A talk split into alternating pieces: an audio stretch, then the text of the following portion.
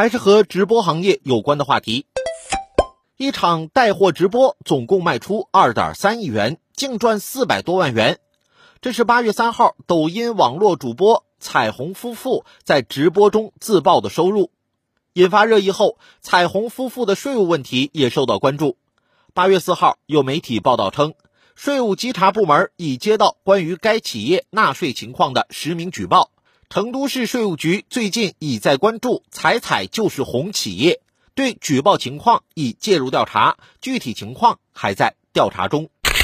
一场直播净赚四百万元，这是一个非常惊人的数字。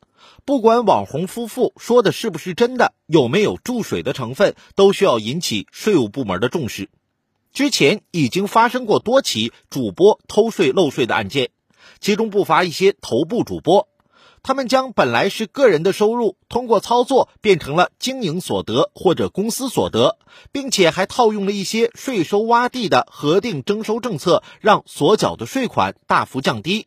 从近期查办的案件看，或多或少都有这样的问题。那么，税务部门发现的偷逃税款的方式，在这对网红夫妇身上存不存在呢？主动缴纳税费是公民应尽的义务，违反法律就应该受到法律的制裁。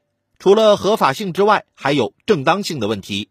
直播行业强大的吸金能力让人啧舌，也让很多人心存疑虑。在产业链的整个环节中，直播和主播推动了商品的销售，有自己的存在价值，但它本身并不创造财富。所谓羊毛出在羊身上，这羊毛要么出在企业商家的身上，要么出在消费者的身上。直播行业扮演的是助力者的角色。如果直播行业成了暴利的代名词，说明生态是不健康的。一场直播净赚四百万元，有些企业辛苦一年未必能赚到这个数。虽然两者不能类比，但也提醒我们。对于网红经济，社会需要保留足够的警惕，不希望割韭菜、非理性消费毁了这个行业。